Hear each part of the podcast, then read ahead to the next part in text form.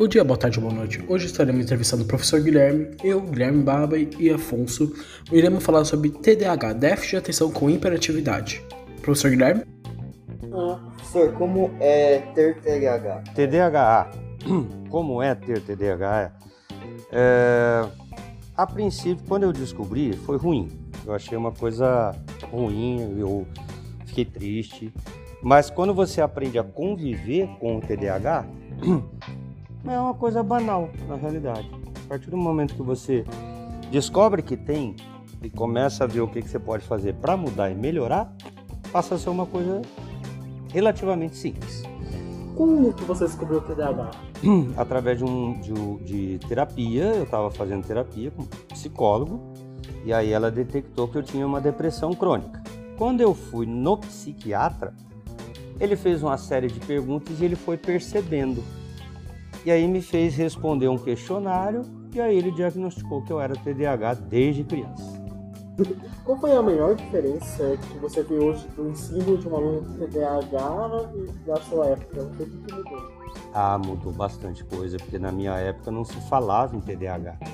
Não se sabia muita coisa a respeito de déficit de atenção, de hiperatividade, de dislexia, esses problemas que hoje são bastante comuns, já existiam na minha época, mas não se falava muito, se conhecia muito pouco. Eram, eram problemas não estudados, né?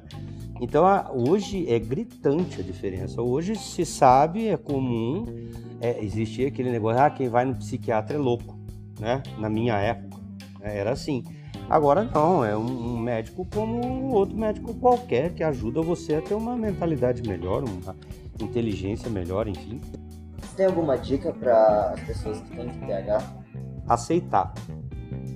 Aceitar que tem e entender que isso é um problema relativamente comum e principalmente jovens, adolescentes, tem cura. Tem tratamento e cura. Se você trata desde pequeno, desde jovem, como é o caso do Gui, muito provavelmente na idade adulta ele não vai ter mais. Não vai ser mais necessário nenhum tipo de intervenção médica, né? remédios. Né? Eu tenho que tomar porque avançou para a idade adulta, por eu não ter sido curado antes. Então, assim, tenha tem consciência de que você tem e comece o tratamento o quanto antes. Muito obrigado, professor Guilherme, por estar aqui hoje conosco. Adeus.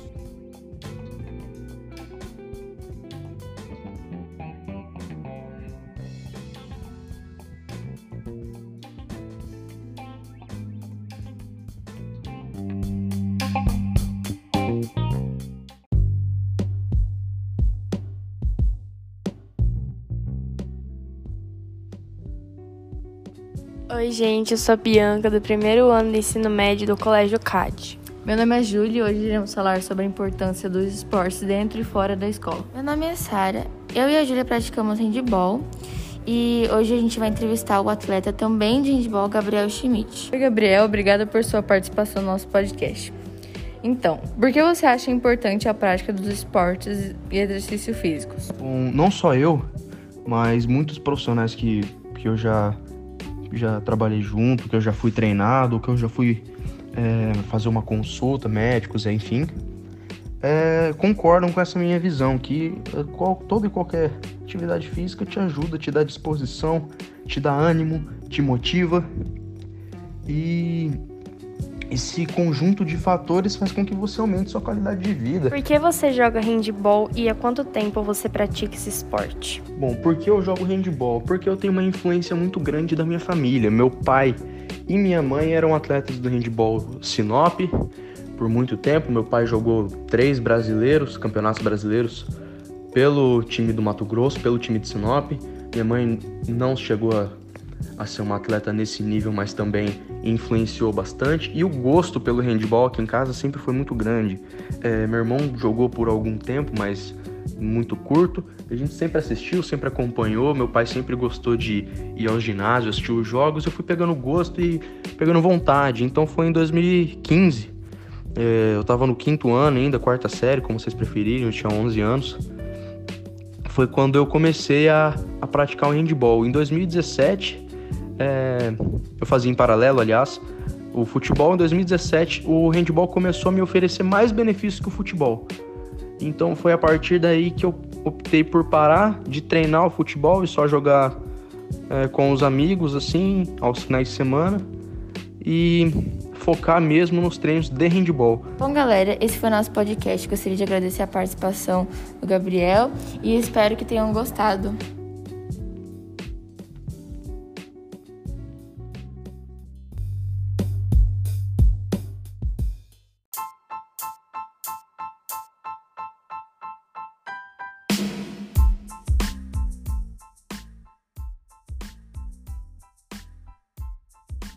Oi, eu sou Ana Carolina. E eu sou Luísa.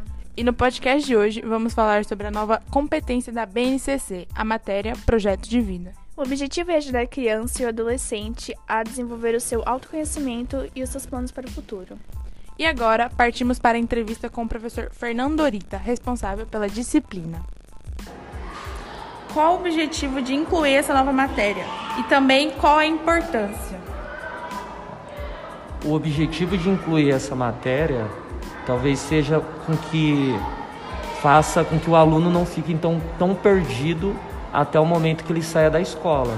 É, eu acho que essa preocupação na vida né, humana, até dentro do colégio, acho que é, é muito importante. Então, a, a possibilidade de se pensar essa disciplina agora integrada no ensino médio é uma oportunidade que não tinha antes. Antes os alunos às vezes saíam perdidos, não sabiam qual, é, não, conheciam então quais possibilidades que eles, eles teriam e agora eles têm então um aprendizado numa reflexão do eu e é uma reflexão interna. Eu acho que a, a grande proposta dessa disciplina é o aluno começar a pensar nele, né, em vez do professor doutrinar ou até mesmo etiquetar alguma, alguma circunstância da vida, e sim o aluno pensar na vida. Ah, por isso, projeto de vida. É uma proposta aí de, de se pensar uma evolução na sua vida. Tá?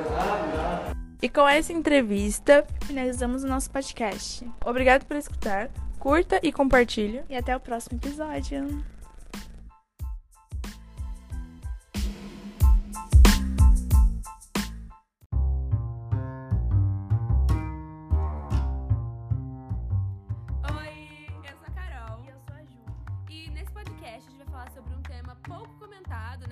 Sociedade quase nada, que é o Covid. Esse é um tema que traz muita reflexão, principalmente sobre como valorizar as pessoas e os momentos. E a reflexão que a gente trouxe hoje é que todos os dias a gente vê matérias sobre agentes da saúde e pessoas trabalhando na linha de frente. Mas muitas vezes as pessoas acabam se esquecendo de outros agentes muito importantes para a sociedade. Pensando nisso, hoje a gente vai falar sobre a situação dos educadores com relação à pandemia. O que é o Covid todo mundo já sabe, mas só recapitulando aqui, Covid-19 é um vírus altamente transmissível que teve sua primeira aparição na China em dezembro de 2019, chegando ao Brasil no final de fevereiro de 2020. O que muitos acreditavam ser algo bobo acabou se mostrando muito mais grave. E em março de 2020 foi decretada a famosa quarentena, que fez com que a sociedade se adaptasse a um novo estilo de vida. Nas escolas, isso foi ainda mais complicado, já que do dia para noite as aulas presenciais e aglomerações se tornaram trabalhos online e aulas no Zoom. Não que tenha sido fácil para alguém, mas os estudantes apenas precisam entrar nas aulas online e estudar, enquanto os professores são quem elabora as atividades, cria as reuniões e prontifica para oferecer inúmeras informações de diversas maneiras. Muitas escolas, assim como casa, estão voltando a ter aulas presenciais, mas ainda é um desafio, levando em conta que a pandemia ainda não acabou e é necessário obedecer todas as medidas como o nosso tema de hoje é educadores, trouxemos duas pessoas muito especiais aqui para o nosso podcast a professora Clary e o coordenador Frank.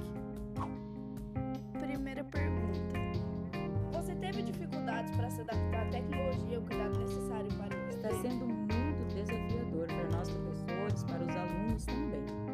Com relação à escola, o que mudou na sua rotina por causa da pandemia? O que altera, assim, a gente não tem mais esse, esse, esse diálogo que nós estamos tendo, esse bate-papo, justamente pelo a maioria dos nossos alunos, praticamente todos os alunos estavam online, então não, não, não tivemos esse contato. E agora a última pergunta: o que você espera de 2021? A esperança, que eu creio ser unânime, é de que tudo isso passe e passe muito logo. 2021, o que eu espero é que chegue essa vacina para todo mundo e que assim, que no máximo em agosto nós volta, voltaremos com a nossa vida normal. Obrigada. Considerando tudo que foi dito, pedimos encarecidamente para que vocês respeitem seus educadores e, acima de tudo, respeitem o distanciamento, porque quanto mais a gente se importa com a vida, mais rápido ela vai voltar ao normal.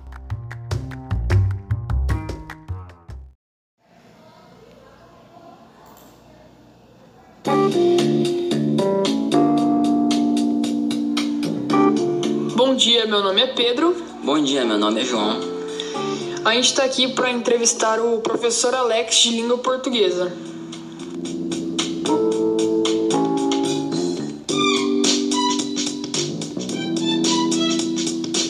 Então, professor Alex, qual a sua idade? Minha idade é uma incógnita. É uma incógnita. E. Não revela a ninguém a minha idade. É? Faz 18 anos em sala, ninguém sabe a minha idade. O que eu posso dizer é que eu tenho botox já. E quando você começou a se interessar pela matéria de língua portuguesa?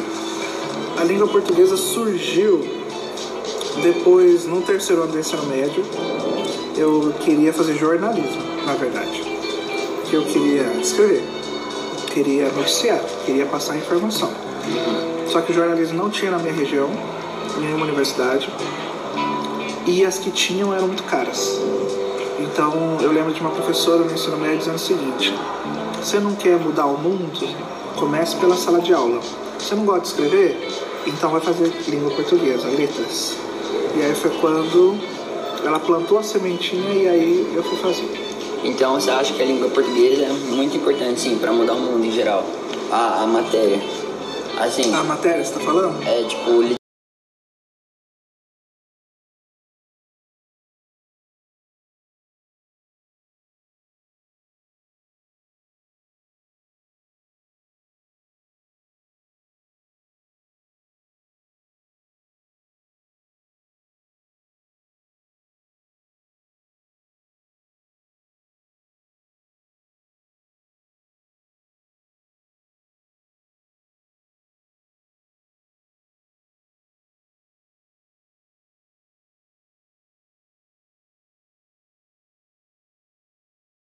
Vocês.